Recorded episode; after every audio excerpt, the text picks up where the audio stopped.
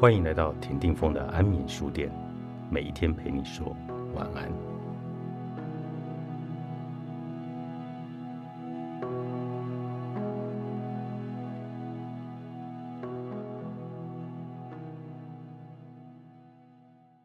有位女学员找我咨商，她向我诉说家暴的苦，她老公对她的态度非常差，经常动不动就打她，她想离婚。可是孩子还小，她不想让孩子受到伤害，婚姻就一直这样痛苦的维持着。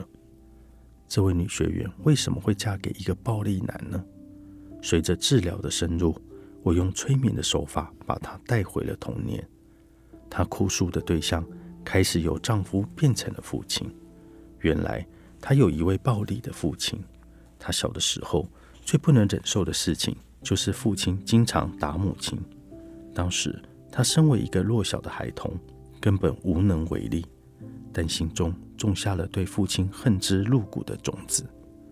案例讲到这里，也许读者开始糊涂了：为什么童年的他那么恨暴力，长大后却嫁给了一个跟父亲一样的人呢？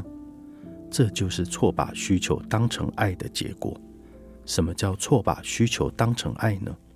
要回答这个问题。我们首先来看看什么是需求。需求分为两个部分，第一个部分叫做需要，第二个部分叫做想要。比如讲课讲了近一个小时的我感到口渴，需要一杯水解渴。在这里，水就是我的需要。可是当我口渴时，脑海里冒出的并不是水，而是茶、果汁或者其他的东西，那就叫做想要。想要是因为我们大脑在成长的过程中受到文化、广告、老师或者是朋友价值观的影响而形成的固化需求。那什么是爱呢？所谓爱，就是当我口渴了，喝了一杯水之后不再口渴，但我开始觉察到身边的你也许跟我有一样的需要，于是我由内而外的升起了慈悲心，心甘情愿的为你倒一杯水。送到你的面前，这叫做爱。所谓仁者爱人，当一个人能推己及人，觉察到他人的需求，并愿意为他人做些能力所及的事情时，我们就会说这个人充满了爱。而反之，当一个人内心缺乏时，他只会不断向身边的人索取，以满足他内在的缺失。我们会把这样的人称为匮乏的人。一个匮乏的人是很难去付出爱的，他只会带着他的需求到处去寻找那些能够满足他需求的人。一旦能够遇到暂时满足他需求的人，他就会错误的认为他遇到了真爱。这就是错把需求当成爱，错把需求当成爱，付出的代价是一辈子的。我们再回去看那位女学员，小时候深受暴力伤害的她。为什么长大后又选择了一位暴力的丈夫呢？有人把这种现象归咎于命运。如果这是命运的话，那她的命运就可以用爱与需求来解释。她不是因为爱而结婚，她的婚姻只是满足了自己的需求而已。为什么这样说呢？因为我把她带回童年后，发现她当时很想改变爸爸，可她还是个孩子。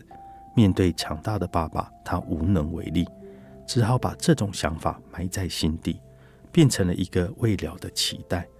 长大后，他的潜意识会引导他选择一个有暴力倾向的男人，去改变他，以完成他当年的未了心愿。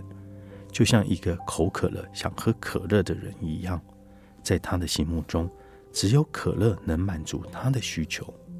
当我们饥饿时，我们会到处找东西吃，其实我们的精神、心灵也一样。身体不断的成长，就需要营养物质的持续补给。同样的，心灵的成长也需要精神的养分来滋养。这些精神的养分叫做心理养分，比如爱、肯定、欣赏、接纳等。可是有些人从小就在缺爱、感受不到家庭温暖的环境中长大，他的心理养分。从小就缺失，长大后就成了一个内心匮乏的人，不断的带着需求去寻找爱，结果就是错把需求当成爱，用一辈子去付出代价。有人说，你现在流的泪是你当年脑子进的水。这句话就充分的说明了，在爱情和婚姻里，选择有多么的重要。错误的选择会给你带来灾难，不仅需要你来承受，还会直接影响你家族的历史。因为你在爱情和婚姻里的所有错，都会让你的孩子来为你承担。我们先从疗愈自己开始。一个内在匮乏的人是无法去爱的。同样的，一个内在匮乏的人也是无法找到一个内在充满爱的人，因为人因相同而连结。所谓疗愈，就是从觉察自己开始。对于只有一把锤子的人来说，他遇见的每样东西看起来都像一个钉子。如果我们只期待另一方的改变，期待遇到一个更好的人，自己却止步不前，不去改变，不去成长。不去让自己变得更好，你会发现，你找到的那个所谓更好的人，只不过是一根钉子而已，最多就是一根包装华丽的钉子。婚姻的成功和幸福，一定是从你开始的。如果你想要遇到一个更好的人，先从准备一个更好的自己开始，从这一刻开始，让自己变得更好，学会承担与成长，提升自己爱与被爱的能力。好好的爱自己，有智慧的爱他人。如果你真的准备了一个更好的自己，我相信你一定会遇到一个更好的他。千万别再把需求当成爱了，就算他能满足你一时，也无法满足你一世。